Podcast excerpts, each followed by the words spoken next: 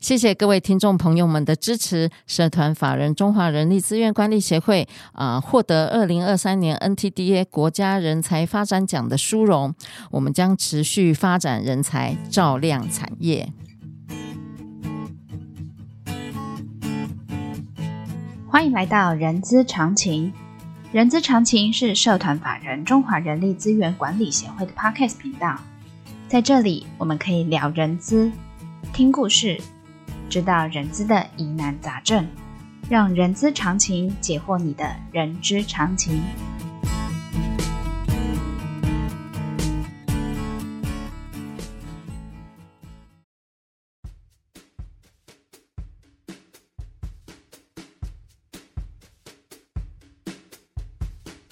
嗨，欢迎来到《人资是个屁，精辟世界》的节目，我是 J.K. 若琳。这个节目内容包罗万象，我们可以从聊人资的议题、人资的工具、人资的趋势，聊任何你想要知道的人资哦。在很早之前，几个月之前呢，其实我们有访问过一种，就是说针对于全球疫后的经济复苏下出现了大量缺工的这个现象哈、呃，我想大家已经呃都在谈大离职潮啊、安静离职，然后最后还有一个快速离职的这些种种的这些现象哦。所以人才引进跟培养还有发展，其实已经是全球的议题哦，也是全球的趋势哦。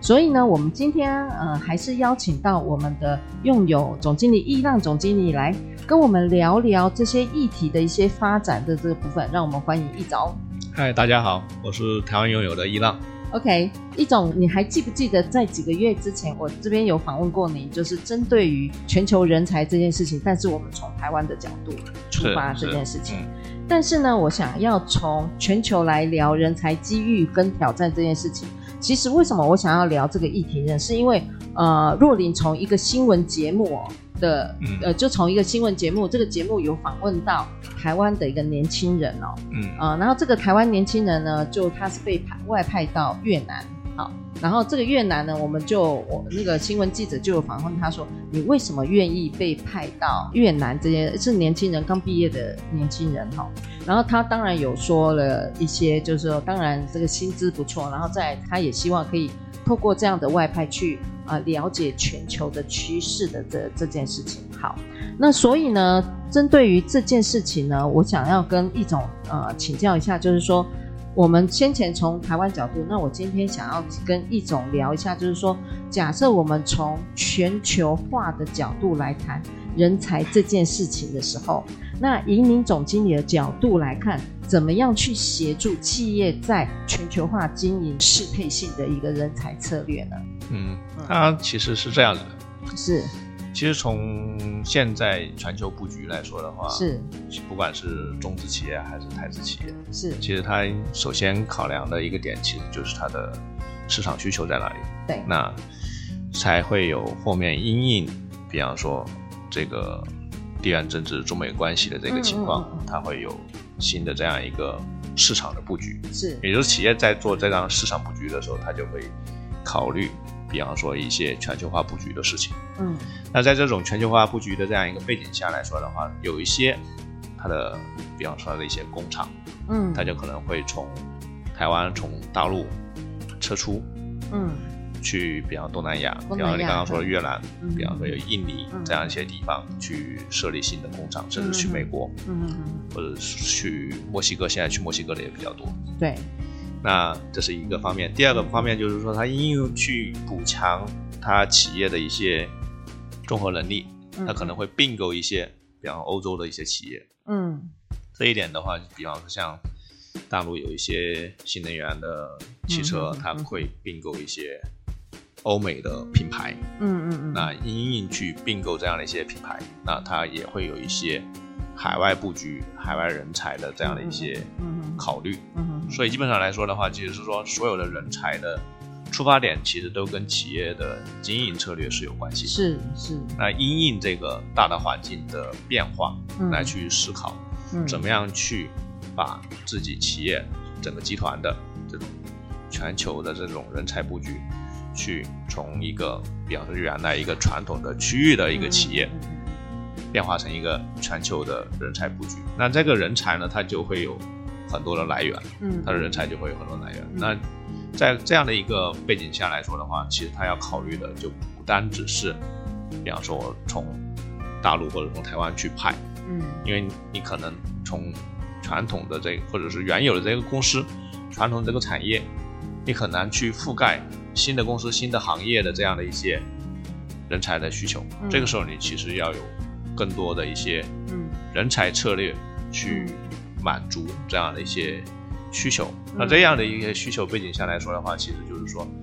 从 HR 的角度来说的话，你原有的这些人才池嗯显然是不够用的，或者是现现有人才是肯定不够用的。嗯第二个就是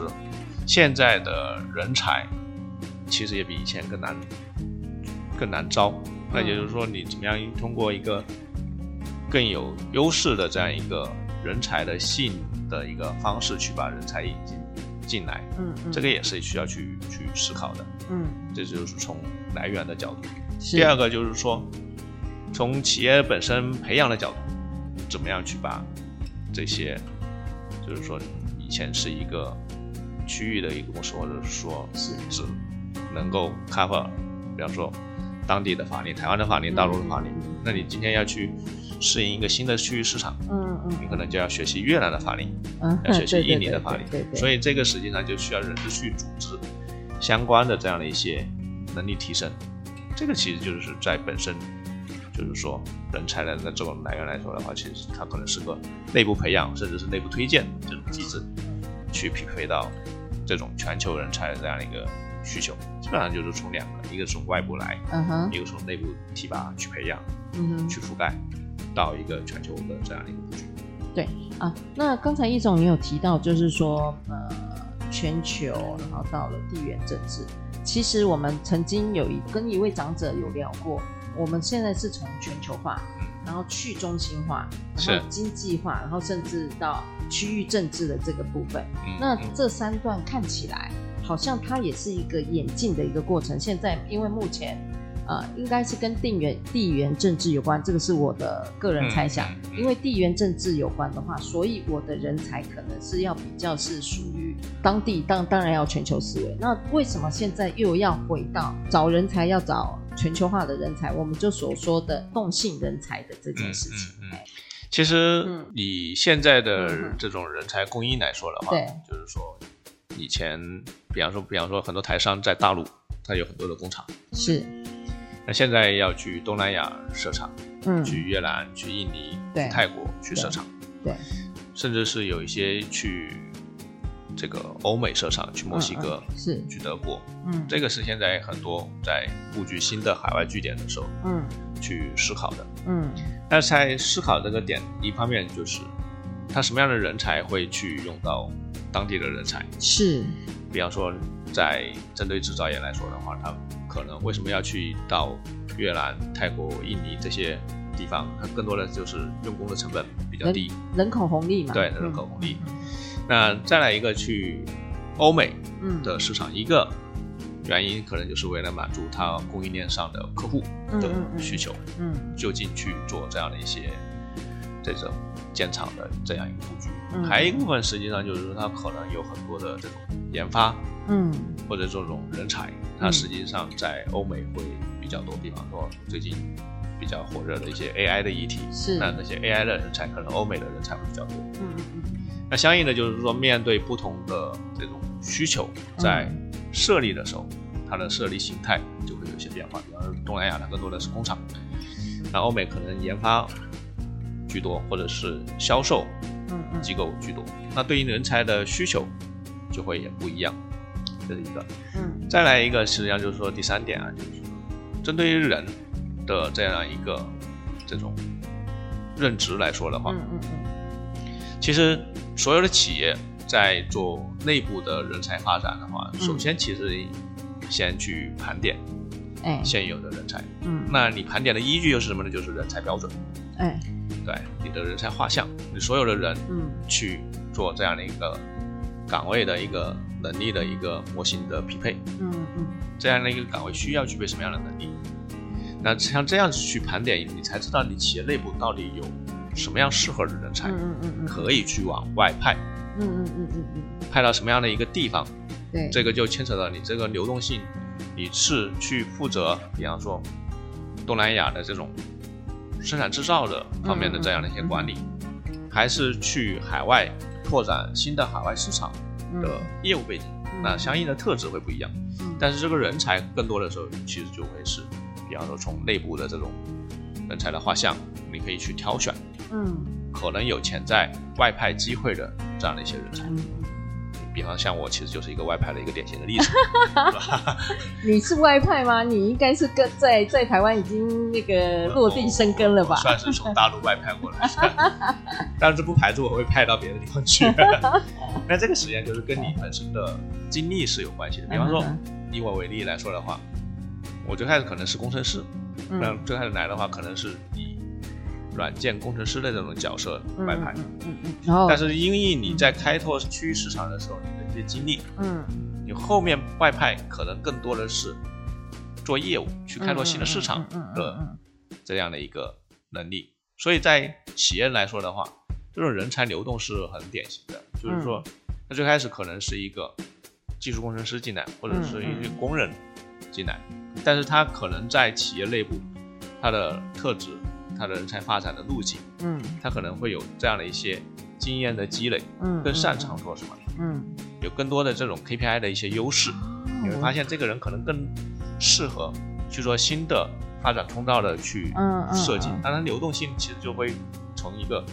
技术人员变成一个，比方说业务人员，嗯或者是说经营人管理的人嗯嗯员嗯。那这个转变实际上是每个人的职业发展的一个方向，它会不嗯一样嗯。嗯嗯那同样再进一步来说呢，他可能从一个，比方说这个这个境内的一个机构嗯去做培养，但是嗯随着公司业务的发展变化，它可能有很多的这样一些机会，嗯可以派驻到一个新的地区嗯去负责嗯这个区域的工作、嗯这个区域的管理、区域的经营、区域的业务开发。嗯那相应的来说的话，就是说企业需要更多的这样的一个人才去嗯覆盖更多的国家和地区。那这样子其实就是一个从人才的培养到把这个人才放在更合适的位置上去发挥更大的这样的一个效用。这种其实就是一个典型的就是内部的一个人才发展、人才的一个梯队建设。嗯嗯嗯的一个一个过程，你嗯就慢慢的就会把这个人才体系，从以前可能是并不完备的，嗯，是，就是你连自己需要一些什么样的岗位，这些岗位需要一些什么样的能力嗯都很模糊的时候，慢慢的你会清楚这个岗位需要什么能力，对吧？然后嗯嗯通过人才盘点，你会发现你企业内部到底有什么样的一些合适的人才、优秀的人才，储备了一些干部，嗯再往来就是根据公司的或者集团的一些发展的一个策略规划，嗯可能有新的这样的一些机构、新的岗位、新的区域市场，嗯嗯嗯同时公司也会搭配去培养这个方面的这些方面的嗯嗯人才，通过这种培训能力的建设，嗯嗯嗯那搭配一些线上学习啊这样的一些嗯工具，嗯嗯嗯嗯那你就可以把这些人朝着你希望他去发展的一个方向去转变。嗯那你哼这样一个这样一个人才的一个发展的一个规划，其实包括这个员工个人的职业发展规划来说的话，嗯嗯在整个路径上来说的话，它就朝着公司整个就其实也是 HR 部门嗯嗯在制定的这个方向嗯嗯去发展，然后去满足他嗯个人的啊职业发展，满足公司的这个业务发展需要，嗯去做这种人员的这样一个布局。这 OK 个其实就是 HR 在做的一个事情。是是的，就是说，呃，刚才从一种呃刚才的描述，我的解读是这样哈，就是说，本来我们就是要因应当地的营运是的企业经营，然后从我们找当地的人才来去执行这样子的公司所是所赋予的任务，然后但是会因应企业它在发展的策略，它的发展有可能会是是朝全球性的发展，所以呢，就是这这个人他有可能透过了。呃，透过了一些呃 HR 的一些培养，或者是培训，或者是我们可以挖出这个人他本来就有的 potential 之后，然后呃，他就可以被布局在企业在朝全球化发展的这个部分的一个人才的策略的一个布局。所以我刚才的呃问题是说，为什么我们刚开始讲的是全球去中心，然后到区域？哦，原来它其实是一个循环。我觉得我的解读，它是一个循环的一嗯个概念，也就是它，但但它最终还是要紧扣在这个企业的一个发展的策略的这件事情。然后我的 HR 要跟着这个企业策略去。随着去布局我的人才，或者是我的策略怎么样去应应发展这一块，其实哎去中心这个事情啊，其实要看怎么理解。是，比方说，你最开始以台湾总部嗯，这样一个中心，在考虑公司的布局的时候，嗯嗯嗯，你会发现，当你去做全球化的经营的时候，你这个布局是去中心的，是，然后台湾的作用可能没有那么大，嗯嗯嗯慢慢的它不是一个中心的概念。嗯，但是，一样从长远的角度，你会发现它其实还是在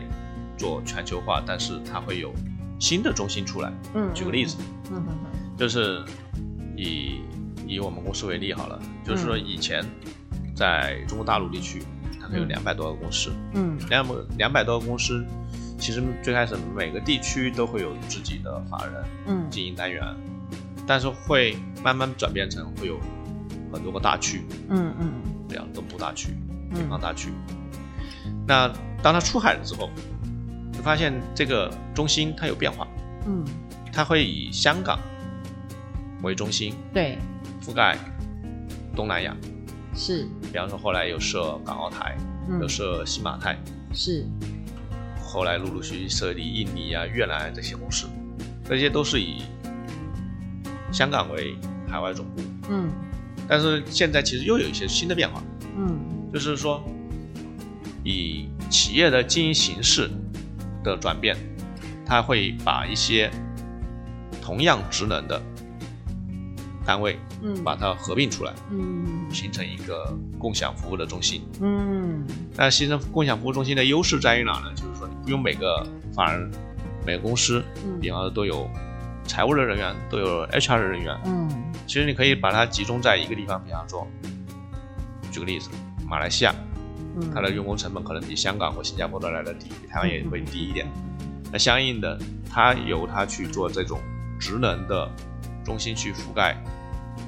这个亚太区域的经营单位嗯。那这种中心其实是一个新的中心或者新的形态的中心，嗯嗯来覆盖亚太区域。嗯那随着比方说我们接下来在欧美布局，嗯，在是，德国设了分公司，嗯嗯嗯在北美设了分公司。嗯那势必在新的据点就会有一个新的中心出来，嗯有欧洲的中心，嗯嗯，就欧洲的它会慢慢的会有新的业务单位会出现。，嗯嗯，那欧洲的中心可能就会以德国德国去覆盖，它会有新的，就是新的对，哈哈哈，所以你就会发现，慢慢的其实就是说，嗯它虽然在全球化的路径上，嗯嗯嗯，以前的中心起不上这种中心的作用，但实际上它会有新的中心出来，嗯嗯满足当地的需要。啊，实际上它就会变，成由一个中心变成多个中心，嗯哼，对，然后全面去覆盖。因为简单一点来说的话，今天我们不会在几百个国家地区、两百多个国家地区都设分公司，嗯但是你要覆盖全球的客户需求的时候，嗯嗯你要覆盖所有的这些区域市场，嗯嗯嗯，那你势必会有以一个中心去覆盖周边的国家和地区。是是的你，的全球化布局会变变，慢慢的会变成这样。哇，但这个人才，那个这个中心里头的人才必须要 multi function。我啊 所谓的 multi function，他有可能要，呃，就像您刚才说的，在德国，他可能要知道法国、英国、德国，甚至是呃周边的，就像比利时啊、荷兰啊那些的，这个中心的人才，他的能力是要更具备这些国家的一些，不管是法律或者是人才的，或者是财务面的东西。 哎其实没有你想的那么复杂。我我为什么想呢象很复杂。第一个啊，嗯就是说，比方说你要派驻一个新的地方，你不可能是什么都懂的。是，第对二个，这个区域中心也不可能所有，比方说欧盟，欧盟那么多国家地嗯区，嗯不可能什么都懂。嗯嗯那这个时候其实就需要从我们的角度来说的话，你要经营这个区域市场，不可能全部都靠自己，嗯，是，所以你需要一些合作的伙伴。对，哦对外对外界的力量，对，所以其实包括人才也是，嗯就是你不需要所有的生意、所有的 business、所有的业务嗯都是自己的人来做嗯哼，那这里面实际上就会需要发展当地的伙伴，嗯不哼，管是比方说以 HR 为例，就是说你嗯其实你当你去新设一个据点，比方以我们现在德国来说的话，嗯你德国的公司今年才刚成立，嗯哼，那肯定人员配备是没有那么足的，对，但是肯定从公司经营的角度来说，肯定是业务优先，嗯所以从自己的外派人员，嗯那可能嗯主要的还是以业务发展的人员为主，嗯市场开拓的人员为主，嗯嗯当地的法令涉及到的产品的，嗯，比方说我们是做软件的，对，软件产品的相关法令的适配和调整，嗯，这个是拥有自己的工程师为主。是那基本上就是说以核心竞争力来说的话，肯定还是以拥有自己原厂的人为主。对，但是如果涉及到当地的，比方说发薪、核算这一类的职能的相关的，或者行政办公类的，这些实际上就是可以找当地的服务机构嗯哼去协助这些事情。嗯哼，对，包括公司的设立啊，你也不一定都得自己的人去跑，嗯那哼，其实你也可以找 local 的这个事务所伙伴啊，，对对对 local 的对，伙伴，或者是说你从大陆也好，或者台湾的伙嗯伴去帮你去服务这些事情，嗯其实都是没问题的。所以其实就是说，你这种就是说，同样说到这种人才的角度来说，啊你有企业内部的人才，嗯你也哼可以培养一个外部的人才体系，去支撑你的业务发展。对，一种呢，刚才就说，其实我也不用那么辛 苦。对人才他不可能，他不可呃呃，他我呃我我大概理解刚才一种所要表述的就是，只要是公司在那边发展是假设以业务或行销为主的话是，我们的内部人才就 focus 在那边，其他的那些职能我们就找当地的伙伴。对，来支援、来支持我们的这个是一加一大于二的一个概念。是的，嗯这样一个好，那这样一种，那我我我想要回到那个企业面的这个部分，呃，就您的角度，总经理的角度，你认为假设公司针对于发展的策略的这个部分，HR 能不能够领先一步，帮公司先布局那些人才？ 其实这里面嗯有几个动作需要做，哼哼哼，第一个就是我刚刚其实也大概提了一下，就是说是从内部是先要布局你内部的人才盘点，你要知道你对对自己对，嗯，有哪些关键人才，对，哪些储备干部，嗯，你的人才梯队是怎么样去设计的。这个事情实际上是可以先做的。嗯，举个例子，，就是你今天要在海外新设一个公司，你嗯，外派的人员这个名单，嗯这个是可以提前去从你企业内部通过系统去做人才盘点，嗯嗯嗯，可以看到你内有哪些适合的员工。对，但如果没有，那这个时候你就需要去从外部市场去找。嗯嗯嗯，那这个时候你就需要针对于，比方说你要外派的，或者说新的人才布局，你需要的一些岗位，嗯嗯他的能力是什么样子的，阶梯的描述，嗯或者是说你现在这些都不清楚，你也可以通过一些 AI 的方式，嗯针对一些新的岗位职位，它的需求能力，嗯它可以帮你去生成出来。嗯你可以把这样的一些职位嗯抠到一些全球化的一些人才的一些招聘平台上去，嗯嗯或者是说你可以通过一些合作伙伴，比方说嗯猎头，嗯，去帮你去找到合适的人选，嗯找到合适的人选。这个其实就是从外部人才嗯库的角度去挑选这种人才。嗯嗯总结来说的话，其实就是今天公司要去做海外布局，嗯先行的路径来说的话，就是内部人才库、嗯外部人才库。嗯那这个人才库你要怎么样去实现，嗯提供给老板去做决策？这个是其实就是 HR 要先行要做的事嗯情。嗯嗯嗯嗯，所以也就是说，其实我们 HR 自己本身要去 sense 到，呃，公司对于不管是海外的布局或全球的布局，应该这这个你刚才说的人才盘点，应该是我们平常都要做的是事情啊，我们叫做基本功，我们必须要知道这个员工他的样貌跟、嗯呃刚才您说的画像。是，就是人说才画像。它的画像里头，它适合哪一些？然后它在台湾，比如说我我举例，比如当我说在日本好了，这个人会日文，嗯是不是他就会被我们优先考虑的画像里头的呃资格要件，他就占第一第一是位，我们就可以打勾。嗯那第二个，我要的是行销人才，哎，他有行销的能力，然后对于日本的市场也有一些了解，他也是我们第二个勾。所以是我们收集越多勾，就代表他是很适合外派到日本的是的，这个部分，嗯，对不 对？我们现在日本分公司的人就是从系统里面跳出来派到日本的，所以也是这几个我刚才说的那几个打勾有很多勾的是，我我我我的想象就是人用才勾嗯画的，像里面相关对标对签，你可以去做筛选，哈哈哈你就，可以知道啊，这个集团里面哪个人合适去派到嗯哼日哼，本去负责业务开拓，嗯哼。这个是好有系，统那上但的后面那些劳动条件那些，那个又另外一件事情了。但首先我们要先盘点这个人才画像嗯适不适合被外派到我们所要发展的国家。对但是我想要额外这个嗯额外提到一件事，当然他所有的条件都很适合了。我们最终最终的关键要件是不是叫做意愿？是嗯，那我们怎么样？它实际上是这样子的，公司在发展这个人才策略的时候嗯，哼哼哼，其实就是说有很多的人才储备在嗯企业内部可能已经有了，嗯但是你在企业的这个文化，嗯，或者是说在针对于员工的人才的一个职业发展路径上，是有没有提前去做铺排和规划？嗯就是说，你今天主要你一个企业，它是一个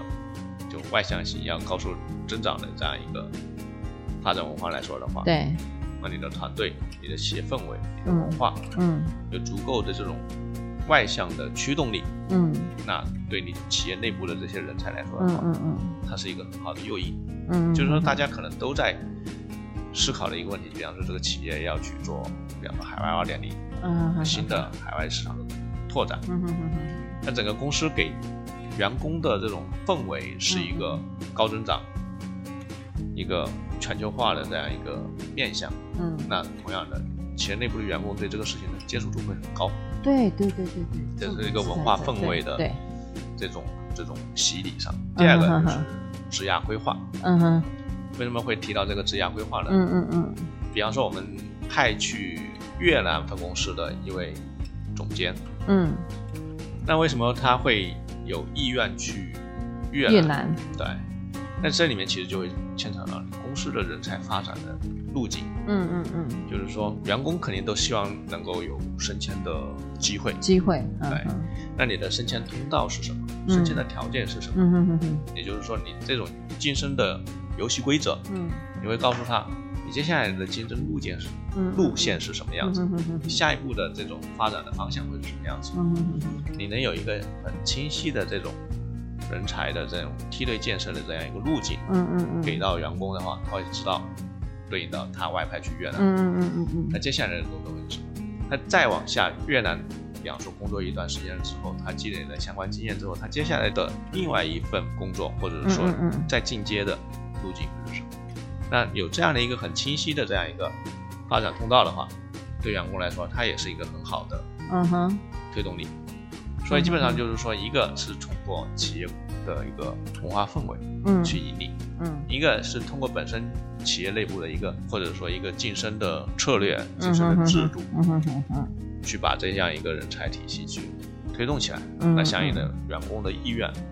就会高出来很多，嗯嗯，而不是说你今天突然要设一个公司，前面什么准备都没有， yes，然后就叫一个人，对对对，那他肯定不愿心意，理还没建设是好，的，那肯定不愿意。对，所以基本上就是说，公司在挑选员工的时候，嗯嗯是员工也在看公司，嗯，是这的，是一个双向的，是的呃是的双向的，所以刚才易总有说，我们从软硬来看哦，呃，从硬实力，也就是说我们可能要做好人才盘点这件事情。软性的部分可能就要必须要透过呃呃企业文化的氛围，或者是我们要跟这些 potential talent 的这些人，我们必须要透过一些沟通、咨询或者是非正式管道来去告诉他，或者是来去了解他对于他未来职涯的发展路径是什么，他的对于自己的规划是什么，我们要去了解。那假设两相搭配，他就是一个万中选一的好人才。其实嗯永远不会有一个十全十美的人才等着那个职位。，对对对，其实基本上来说的话，就是说很多时候嗯就是很多的工作，嗯嗯都是你先做起来之后，它才去积累的。嗯嗯嗯同样的，就是说，尤其是一个新的区域、新的机构，有很多东西实际上是不健全的。嗯所以这个时候，其实为什么会越来越多的凸显出中心的价值？嗯，就是因为有很多时候其实并不是新设机构都需要自己去完成，嗯因为很多时候需要后面有一个这样一个志愿中心嗯去帮助他去支撑他很多的业务拓展，嗯嗯嗯嗯这个是非常重要的。所以就是说，比方说今天一个台资企业要去海外新设一个机构，嗯有需要很多的，比方说从台湾总部也好，或者区域中心也好，嗯嗯给他更多的这样一个渗透。嗯嗯，再来一个就是说，在实际的这种经营和执行过程中，嗯就是说我们在经营这个时候，其实这搭配的这个 KPI，嗯嗯嗯搭配的激励，嗯其实也是一个非常重要的。就是说他可能去了是他的第一，嗯你怎么样让他安心在这个地方去发展业务？是你的配套、是你的支持、嗯你的相应的激励手段措施、嗯嗯嗯嗯你的考核，嗯同样也是非常重要的。嗯它才能持续的推动这样一个人才嗯嗯朝着公司战略的这个方向嗯嗯去发展。就是说，它至少是按照总公司在布局这个新新的市场，是它需要去做的这些事情，是按照公司的要求嗯或者发展方向或者市场需求嗯嗯去往前推动的嗯。这个它才是可持续的，嗯嗯嗯对。 OK 才是可持续的。好的，呃，我们谢谢易总哦。我们从那个易总的企业思维哦，借力使力，就是这个人可以不用面面俱到，或者是他必须要像八爪章鱼一样，所有都一把抓。是我们可以是借力使力的找当地伙伴，其实是很重要的、哦。那提供我们 HR 怎么样协助企业在发展全球策略化的时候的人才的呃一个策略布局的这个部分，我们谢谢易总哦。好的，我们今天节目就到这边告一个段落。相关讯息大家可以在资讯栏中看得到。啊、喜欢今天节目的朋友也请记得给我们五星好评，欢迎大家留下您的评论。我们下次空中见，大家平安顺遂。谢谢易总，谢谢谢再见。再见。